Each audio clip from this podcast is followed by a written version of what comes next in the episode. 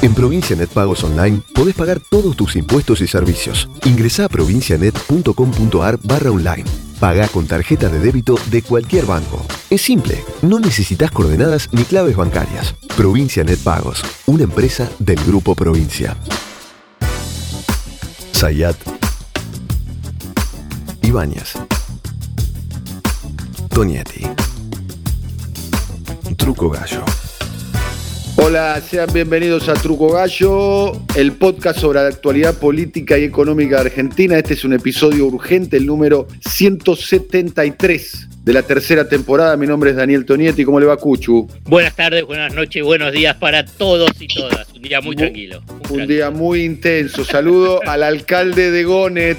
¿Cómo le está el alcalde de Gonet, Pablo Ibáñez? Muy bien, todo en orden, señores. Bueno, del es con todos es con todis, es era con todos. Eh, crisis política después del resultado, el, del punto de vista electoral, el peor resultado de las elecciones de mitad de término del peronismo del año 83 hasta parte. Más allá de que no es por los puntos, el efecto político que eso tuvo, el resultado en las eh, PASO el domingo pasado. Bueno, hoy a la mañana, Teresa García, ministro de Gobierno de la provincia de Buenos Aires, eh, anuncia que los eh, ministros del gabinete de Axel Kicillof presentaron la renuncia. Días anteriores, los, el gabinete completo de Alicia Kirchner en la provincia de Santa Cruz eh, presentaron su renuncia y después las tensiones internas por los cambios en el gabinete de Alberto Fernández. A ver, tensiones que vienen anunciadas hace tiempo, ¿no? Eh, a ver, de los funcionarios que no funcionan, escrito en una carta, hace casi un año atrás, un año atrás,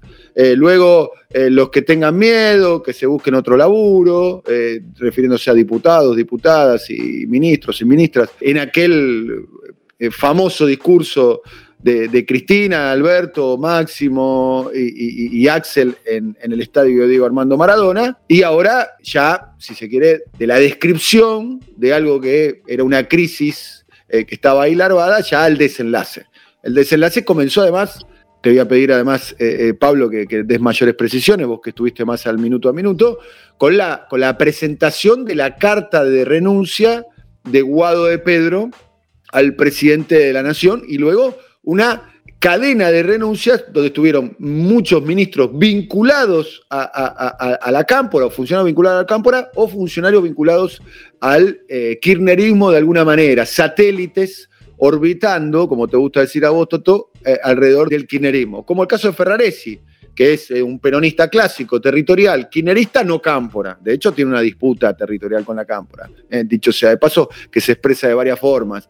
O eh, el caso de Paula Español, que es filo cámpora, no cámpora. Es, uno lo podría poner en la fichita dentro de los funcionarios dentro del kirchnerismo, pero no dentro de la, de, la cámpora. O el caso de Martín Soria, que ahí sí es un peronista clásico, territorial, eh, eh, político, tradicional, fue diputado eh, en Río Negro, el hijo del gringo Soria, que también presentó su renuncia. Juan Cabandier, que fue de la cámpora, no es de la cámpora. si uno tendría que pensar ahora, está más en el dispositivo albertista que en el dispositivo de la Cámara. También renunció. Bueno, esto es minuto a minuto, mientras estamos grabando, es alrededor de las siete y media de la noche del día eh, miércoles 15 de, septiembre. Bueno, este es el panorama, Pablo.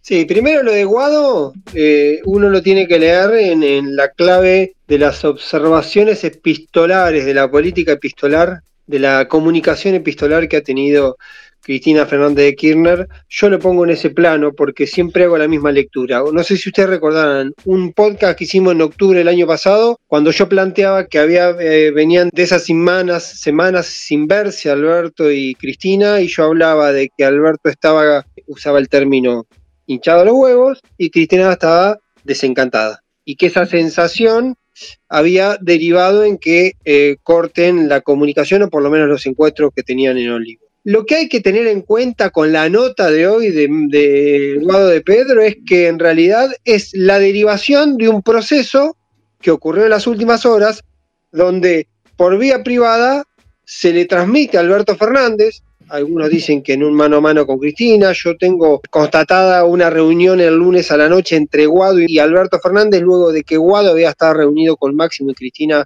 en el Congreso, donde ahí había, existió primero por vía privada la manifestación de algunas observaciones que le hacía Cristina o el dispositivo kirchnerista Alberto luego de la renuncia. La interpretación que uno puede hacer, siempre entendiendo que esto está sometido a que después puede ser que mirada la película del viernes o del sábado para atrás tenga otra lógica. La interpretación que podemos hacer hoy es que como en la instancia privada de la negociación, la paritaria política privada no dio los resultados que quería para Cristina Fernández de Kirchner, decide mover una carta pública más fuerte, digamos. Si en la negociación privada no logras lo que querés, Cristina de Kirchner consideró, o el dispositivo consideró, que eso tenía que tener un nivel de exposición para ver si de esa manera había algún tipo de eh, reacción. Yo creo que ahí vino la escalada y creo que ese es el dato puntual para entender que en realidad detrás de esto hay un problema de incomprensiones o de comunicación o de algo más sencillo de miradas y criterios distintos. Me dejas solo una cosita, Dani y Pablo, para como esto es, y ya lo dijo Dani en, en vivo y así de urgencia, quiero decir que, y vamos a seguir con los análisis, pero que ya a, esta hora, a esta hora 19 y 13, mm. digamos, hace cuatro minutos, cuatro minutos me comunicaron que Cristina Fernández Kirchner se comunicó con Martín Guzmán, diciéndole que no pidió su cabeza y que en los próximos días se va a reunir. No, simplemente para que sepan nuestros podcast oyentes que estamos con las noticias y con la información en carne viva y lo compartimos con Está bien. Me parece muy bien el dato porque me parece que completa yo cómo es un, proceso, un proceso de tensión y en un momento alguien, eh, uno de los actores o los dos actores, pone un pie para bajar esa tensión. La conversación entre Cristina y Martín Guzmán funciona en principio en ese sentido. Funciona en principio en ese sentido de decir, bueno, clarifiquemos las cosas. No es que nosotros queremos tu cabeza, nosotros podemos tener mirada de lo que hay que hacer, cómo hay que enfocar la política y posiblemente lo que tenemos son diferencias que no son nuevas en cómo abordar algunas cuestiones vinculadas con la economía. Ahora, para mí no hay que perder de vista que tuvo que existir una renuncia pública de Guado de Pedro para generar este debate. Ahí está funcionando mal algo internamente que tiene que ver o con incomprensión, insisto, o con miradas de criterios distintos. Y ahí voy a la otra observación. Déjenme cerrar esta idea nada más. También es cierto que hay una diferencia de diagnóstico. La diferencia de diagnóstico es para dónde correr a partir de ahora, después de la derrota. Cada uno entiende para dónde tiene que correr de manera criterios distintos, enfoques distintos. Y después también hay un problema de diagnóstico sobre por qué se perdió. Todos comparten que la economía fue un elemento fundamental. Después hay criterios distintos, algunos observan que en realidad el gobierno, eh, el presidente hizo mal en ponerse al frente de la campaña, que tuvo mucho costo el tema de la foto de Olivos. Otros del otro lado consideran que Cristina al final tuvo un excesivo protagonismo haciendo un discurso largo y marcando algunas cuestiones en un tono de campaña frente a este dilema siempre presente de quién es el que conduce. Entonces, ahí hay un problema de diagnóstico de por qué y diagnóstico hacia dónde salir. Y ahí está la cuestión de fondo, ahí está el meollo, porque estas manifestaciones públicas o esta reacción pública que deriva además, viene a poner un poco de, de orden y de calma a Cristina con el llamado a Guzmán, porque yo creo que Cristina también interpreta que la situación escaló exageradamente o escaló más allá de lo que se suponía, posiblemente, estoy especulando, insisto, estamos con carne viva y puede ser que el viernes leamos el proceso de otra manera porque uno no tiene toda la información y ahí en esa no información puede haber datos claves que después no hagan entender los procesos. ¿Qué quiero decir? Que ahí también se produce una tensión que también tiene que ver con los, con los ministros, que se produce una tensión donde hay algunos ministros que terminan diciendo que renunciaron y otros ministros que terminan diciendo que no renunciaron, que siempre estuvo la renuncia y que dan manifestaciones públicas de apoyo al presidente, como si la renuncia de algunos otros ministros fuese una señal de agresión al presidente. Entonces hay una gran,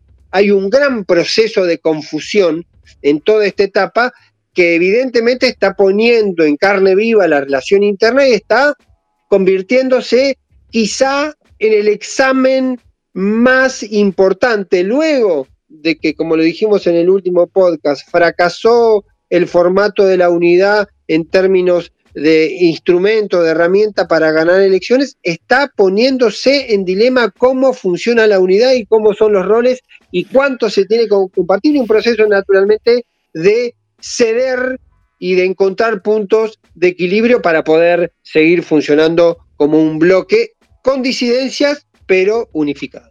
Bien, los efectos políticos de eh, la derrota del día domingo, ¿no? Eh, eh, derrota bastante taxativa. Yo tengo un informe acá para compartir con, ustedes. A ver, es un informe que elaboró uno de los sectores que integran el gobierno. El diagnóstico de la derrota el diagnóstico de la derrota. ¿eh? Los dos lo tienen, los dos lo tienen. primeros aportes sobre el resultado se llama. ¿eh? Eh, y es un PDF, donde habla de la caída total de votantes de manera absoluta de 5.3 millones y donde además el Frente de Todos pierde en todo el país 6.1 millones de votos, una caída del 47% comparado a la elección de octubre del año 2019 con la elección primaria del año 2021, la que ocurrió el domingo eh, pasado. Y con un criterio, eh, por ejemplo, en el caso de la provincia de Buenos Aires, el Frente de Todos eh, perdió dos millones y medio de votos. E insisto sobre la cuestión, es la peor derrota de una elección de mitad de término del peronismo del año 1983 a esta parte. ¿Está buena observación? Sí, por supuesto. No es la peor derrota. La peor derrota fue la de Néstor Kirchner en el 2009. Numéricamente, pero No, pero la peor derrota nacional. Estoy hablando del peronismo nacional, ¿eh? no, no en términos de. Eh, provincia de Buenos Aires la peor fue la de Néstor Provincia de Buenos puede ser la de. En términos porcentuales, puede ser que. Fue la de Néstor en el 2009. La de Néstor, sí. si, si la elección de Néstor la medís como se mide en la paso, es decir, que en el reparto de los porcentajes también se sacan se cuentan los blancos, Néstor Kirchner en el 2009 sacó 30,5% de los votos. Sí, estamos hablando eh, del peronismo eh, a nivel nacional. Eh, se perdió La Pampa, una provincia tradicionalmente peronista, recortó Gilding Fran, le recortaron la diferencia a Gilding Fran, se perdió la provincia de, Santa Cruz. me refiero en el global. En el global, en el global ni la derrota ni el huracán de la Rúa, esto es dicho sin ironía, pero en su momento era, una, el huracán de la Rúa, fíjate que el peronismo logró conservar para sí la provincia de Buenos Aires eh, con Carlos Federico Rucauf y Felipe Solá. pero ¿y el informe qué, a qué lo atribuye? Bueno, el informe, eh, entre otras cuestiones, eh, profundiza mucho sobre lo que nosotros en este humilde podcast hemos mencionado muchas veces, que tiene que ver entre otras cuestiones, con la eh, política de ingreso que ha tenido eh, eh, el gobierno y fundamentalmente con la política salarial, asignaciones, jubilaciones y, demás. Bueno, ahí hay un análisis que relaciona directamente la situación de la economía con la situación del voto. Probablemente no sea una de las eh, razones. Vos decís que no sea la única razón. No, a ver, si me preguntás a mí como observador, como un ciudadano que vive en la Argentina y demás, yo creo que la principal razón es una razón de carácter económico. Yo te, lo planteo, Cuchu, eh, eh, en un terreno hipotético. En un terreno hipotético. Voy a, voy a, decirte una, una ucronía, algo que no pasó. Si el salario real se recomponía cuatro puntos por encima de lo que eh, dejó Mauricio Macri al momento de la elección, la foto hubiese sido inocua. Creo que la foto se potencia en un sentido de eh, una, enorme carencia en la vida material, para decir una manera. Coincido, deja, pero déjame hacer una observación ya con una evidencia histórica, empírica. En el 2015 se pierde y el salario real junto con el salario mínimo en dólares estaba en niveles elevados y también se perdió, o sea que también perdió eh, el Yo creo que es importante, ¿eh? es importante. Por eso te pregunté si es la única causa en el informe, en el análisis, o hay otros elementos que déjame incorporar para mí algo que es importante dentro de ese análisis, que es la fragmentación de la sociedad, o sea, la fragmentación del mercado laboral, la fragmentación y heterogeneidad que existe en lo que es el mundo del trabajo. que a medida que pasa el tiempo y las crisis y los procesos neoliberales se van sucediendo a lo largo de los últimos 45 años, cada vez es peor, cada vez es peor. O sea que las medidas que uno puede decir, y aumento las paritarias, y aumento el salario real, no está alcanzando a la mayoría de la población, digamos, del mercado laboral. Digamos, esto es un elemento que sale por fuera de los análisis convencionales digamos, los análisis convencionales, quiero decir, bueno, si analizo el 2015 y, hasta soy contradictorio con lo que te dije en el 2015, ¿no? Por lo que pasó el 2015 o el 2009 y si seguís para atrás, digamos, me parece que hay otra realidad y otra realidad sobre la población que va a votar a partir de cuál es su situación económica, social eh, y subjetiva sobre cuál es su perspectiva. Tenés entre un 40, un 50% que las medidas tradicionales no le llega, no le alcanza. Entonces, salvo que tengas crecimiento del 8-9% a lo largo de 3, 4 años y que por consiguiente impulse muy fuerte las changas, el mercado informal, etcétera, no hay política específica más allá de la red importantísima que existe de contención. Por eso no tenés grandes estallidos. Ahora bien, ¿cuál es la perspectiva que tiene esa población? Y bueno, es bastante desalentadora frente a las propuestas que puedan venir de medidas convencionales. Me dejaba agregar un dato que vos lo sugerís ahí, o creo que lo sugerís cuando hablas de lo subjetivo y lo simbólico. Yo creo que también en el mismo plano de la economía, muchas veces, no, no digo ninguna genialidad, lo que juega, juega el presente, pero también juega la expectativa de que lo que pueda venir te lo mejore el gobierno militó mucho la idea de que la economía estaba mejorando y que iba a seguir mejorando.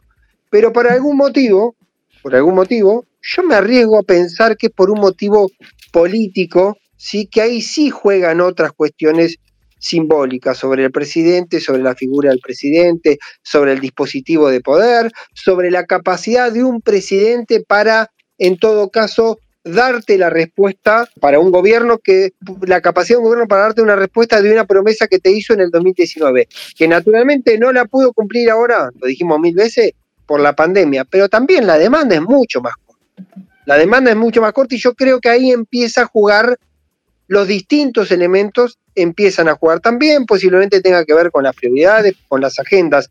Y no sé si es el mismo informe, pero hay un informe interno que también plantea esta idea de que no se le llegó porque hay una clase media o clase media baja pauperizada, sobre todo por la pandemia, que quedó afuera de ese sistema. Pero además hay una lectura simbólica más, y es, es la siguiente.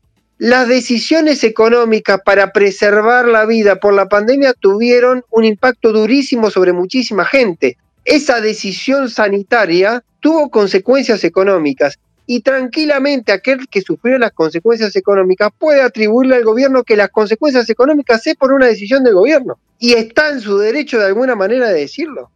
Entonces, esa sumatoria de elementos yo creo que hace que la cuestión económica tenga una serie de elementos que le dan una profundidad mayor, porque ahí sí juega lo que hablamos el otro día, la caída de los votos propios del Frente de Todos y la idea del voto castigo hacia el gobierno, que fue de alguna manera un voto castigo diciéndole, no estoy satisfecho con lo que hiciste, no estoy satisfecho con la promesa que me hiciste y dónde estamos parados hoy.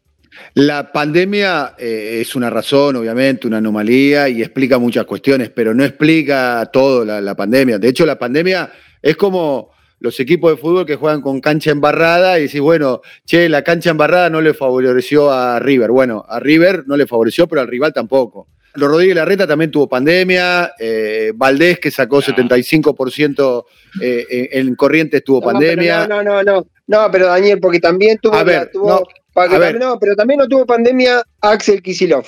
¿Y qué pasó? Toda la provincia también define lo mismo. nadie puede, Nadie puede incidir sobre, lo, sobre la macroeconomía. Bien, no, y la pandemia. Quizá, tuvo, una habilidad la reta, ¿sí? Quizá tuvo la habilidad la reta de tener otro discurso por el cual, en la lectura esta que yo estoy haciendo de los costos de las medidas para preservar la vida en la pandemia tienen consecuencias económicas, quizá la reta tuvo habilidad para hacer un discurso que en ese momento parecía totalmente nacional y pero eh, todo bien, todo bien, digamos. Eh, pero no podemos compararlo, te juro, digamos, con la reta, con la, con la cobertura mediática que vos, Dani, lo reafirmás una y otra vez, que eh, debe ser la más impactante desde el comienzo de la democracia, de la recuperación de la democracia hasta ahora. Digamos, no dio un mango, un peso, un peso en la ciudad de Buenos Aires, o sea, a nivel de la red de emergencia. y nadie le, decía nada y no pasa nada, ni de gastronómico, ni de trabajadores, nada, cero, cero, cero. En cambio, en provincia de Buenos Aires sí hubo hasta específicas políticas eh, de apoyo. A ver, yo eh, creo que la pandemia, yo creo que, la, a ver, no estoy diciendo que la pandemia no tuvo nada que ver, por favor no interpreten esto. Digo, la, pandemia le tocó a todos, le tocó a, a todos los líderes mundiales, algunos lo encararon mejor, otros peores, algunos cayeron, algunos perdieron, esto ya lo hemos analizado, hay mucho escrito. También la, pandemia lo favoreció Alberto Fernández, llegó a tener 80 puntos de aprobación. O sea, tú, y, en esos 80 puntos de aprobación no, no ha tomado medidas profundas. No es que acumuló ese poder que le dio la pandemia. Recordemos la sucesión de conferencias de prensa, eh, mi amigo Horacio, refiriéndose al que cualquier persona más o menos común se, vislumbraba que iba a ser como mínimo un rival electoral o un rival político. O sea, la pandemia en un momento representó para Alberto Fernández una enorme oportunidad, una enorme oportunidad que quizás él no aprovechó, no vio y demás.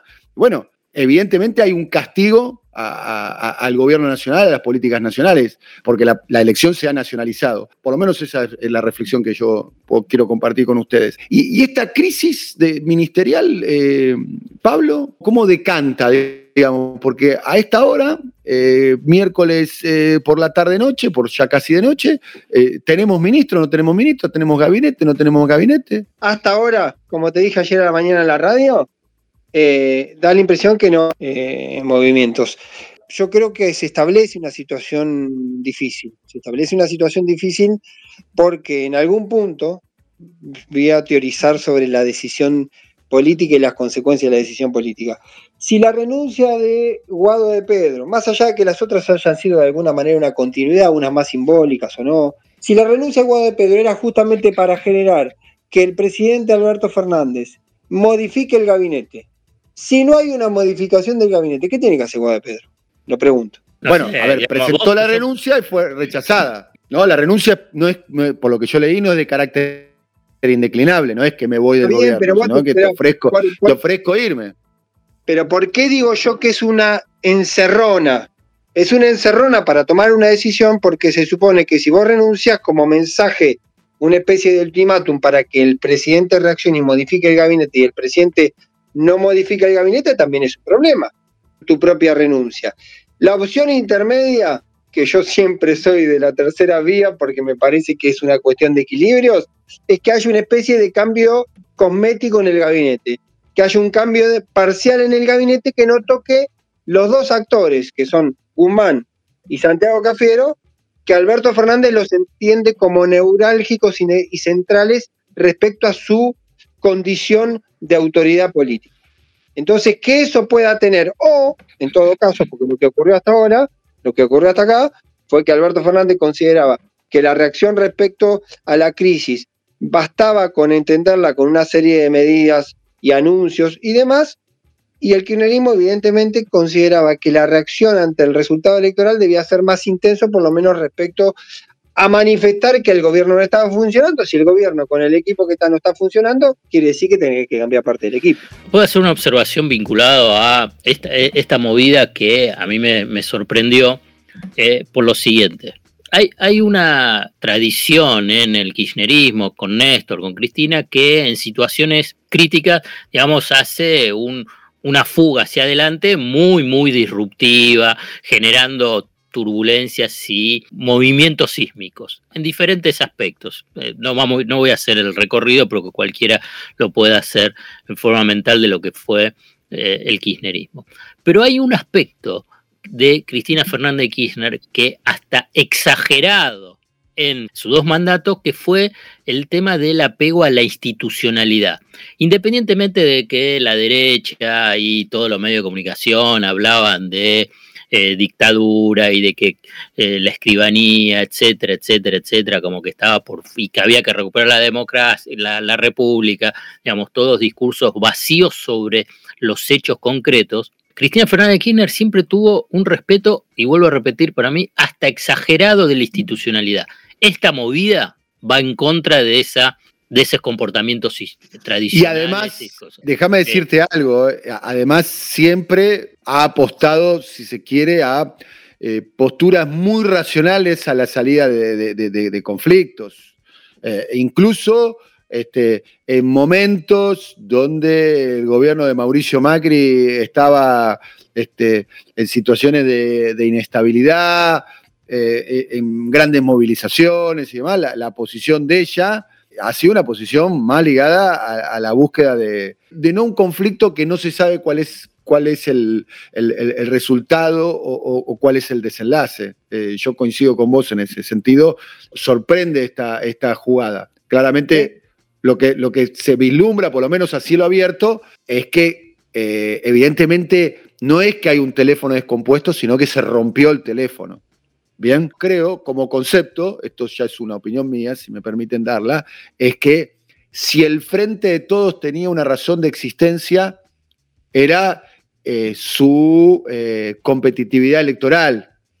Eh, y creo que el domingo eso fue puesto en duda. Entonces, no, no, lo quiero decir dramáticamente, no sé si tiene el mismo sentido el Frente de Todos, tal cual como está compuesto, después de la noche del domingo donde claramente lo que constituyó al frente de todo era su competitividad electoral. Mira, yo creo que son dos, dos eh, puntas de un mismo proceso. Por un lado, yo creo que la decisión de este tenor, de esta profundidad, por parte de Cristina de Kirchner, esta reacción pública, tiene que ver claramente con la sensación de que si esta situación no se ordena, no se empieza a ordenar rápidamente, el resultado puede ser inevitable y puede afectar no solo este, este proceso electoral, sino lo que viene. Ahí lo que uno entiende que el kirchnerismo es mucho más resiliente a la situación de las crisis y en general está más acostumbrado a ir a las batallas y posiblemente crea o entienda o advierta que esto se sale es mucho más proactivo ante una situación crítica, ¿sí? Mucho más proactivo. Después puede, a veces puede funcionar el mecanismo, a veces no, pero es mucho más proactivo. Y lo que sí uno puede dar por hecho, esto lo he charlado con dirigentes de la cámpora, con, con, gente de la cámpora, que lo que está claro, que el kirchnerismo no se va a limitar a tener una lenta sangría que signifique ir perdiendo de a poco para terminar perdiendo en el 2023. Digamos, no va a ser un actor pasivo ante esa situación. En esa misma afirmación, en esa misma afirmación, se está dando a entender o se está sugiriendo que esta procrastinación que tiene Alberto Fernández para la toma de algunas decisiones posiblemente sea de alguna manera una resignación para lo que viene. Entonces ahí me parece que hay una cuestión de fondo y eso puede explicar. Y voy a sumar un dato más. Es histórico, a mí me gustan a veces las referencias históricas, no son absolutamente Em, no se pueden eh, trazar paralelismos absolutos. Pero dos datos. Cuando en el 2009 pierde Néstor Kirchner, tardó una semana Cristina Kirchner en cambiar el gabinete lo sacó a Sergio Massa, que era jefe de gabinete, y lo sacó a Carlos Fernández, que era ministro de Economía. Entraron Aníbal Fernández y Amado Budo en esos lugares. Cuando pierde la elección del 2013 con Martín Insaurralde candidato en la provincia de Buenos Aires contra Sergio Massa, pierde la paso los cambios los hace una vez que pierde la general. Y ahí vinieron otros cambios, recordarán ustedes, Abal Medina y Lorenzino, si no me equivoco, el ministro de Economía. También hay una cuestión de mecanismos de procedimiento. No, después del 2013 va, va Coqui Capitanich en lugar Y ahí posiblemente haya algún mecanismo distinto. Después del 2013 va Coqui Capitanich y Axel Kisilov, eh, en lugar de Lorenzino y Abal Medina después de, la, después de la derrota del año 2013. Eh, Los tres estamos de acuerdo, como para ir cerrando, es que, la, convivencia del Frente de Todos tiene su episodio más eh, traumático y que todo indicaría que eh, el vínculo, el, político, el personal, ni hablar lo que puede llegar a ser la gestión, ¿no? No me imagino lo que pueden llegar a ser la gestión en los ministerios, donde están las, las tres tribus eh, distribuidas y compitiendo entre sí en estos momentos, digamos. Hablo de la velocidad de, los, de la velocidad de los expedientes creo que hay un punto de no retorno, ¿no? Seguramente en política todo. En política, no sé. En política todo puede ser. Si se recupera, digamos, si haces el escenario que se puede recuperar electoralmente, si se recupera la economía, empieza a haber una mejor perspectiva y en política ya lo vimos, ¿no? Porque, digamos, hay, en la calecita, si podés sacar la sortija, igual se sumen todos. ¿eh? Pablo, para terminar. Que primero creo que ese hecho existe. El hecho existe de la tensión extrema. Ahora, me pongo de la otra situación, romper el juguete del frente de todos, romper el juguete del frente de todos, dicho esto metafóricamente, naturalmente, también implica anticipadamente de alguna manera eh, resignarse a un eh, tiempo, a un nuevo tiempo de desierto. Entonces, uno puede advertir que si esa herramienta en algún momento funcionó, fracasó en esta instancia, puede en todo caso volver a funcionar. Uno podría tener la certeza que volver a hacer solo aquello que no te permitió ganar en el 2017 y que no te alcanzó para continuar en el 2015 también es una apuesta un poco eh, osada porque sabes más o menos eh, el final. Y cierro con lo último, para mí que es clave, es cómo si no se, no se terminó de metabolizar para mí el resultado electoral todavía dentro del amplísimo frente de todos. También habrá que ver cómo se metaboliza esta crisis y esta crisis sirve para entender que los términos, que las relaciones, que las posiciones, que es algunos eh, movimientos, que algunas convivencias tienen que ordenarse, porque también en el fracaso electoral, en el fracaso electoral no solo fracasó la herramienta, sino fracasó posiblemente ese mismo frente electoral para administrar, para gestionar y para llegar a una instancia electoral con una mejor capacidad eh, de competencia. No hubo paso tampoco, lo hablamos en algún momento eh, en un podcast. Digo, hay una serie de elementos que también son mucho más tácticos, si se quiere, pero que pueden haber influido. Bueno, será hasta la próxima. Gracias, Cuchu. Hasta la próxima. Bárbaro, un abrazo grande para todos. Gracias, querido alcalde de Gonet. Hasta la próxima. No, me imagino, obviamente, ningún ministro se, atreve ni siquiera a saber a pronunciar la palabra renuncia en Gonet, ¿no? No, acá hace mucho tiempo hicimos una, un razonamiento de gasto, hicimos un solo ministro que Un solo ministro, que es tu cuñado. claro. Bueno, un abrazo. Hasta la próxima. Saludos, señores. Hasta la próxima. Chao. Coordinación. Alfred Ábalos. Producción comercial. Pablo López. Realización Simón Villarrubia.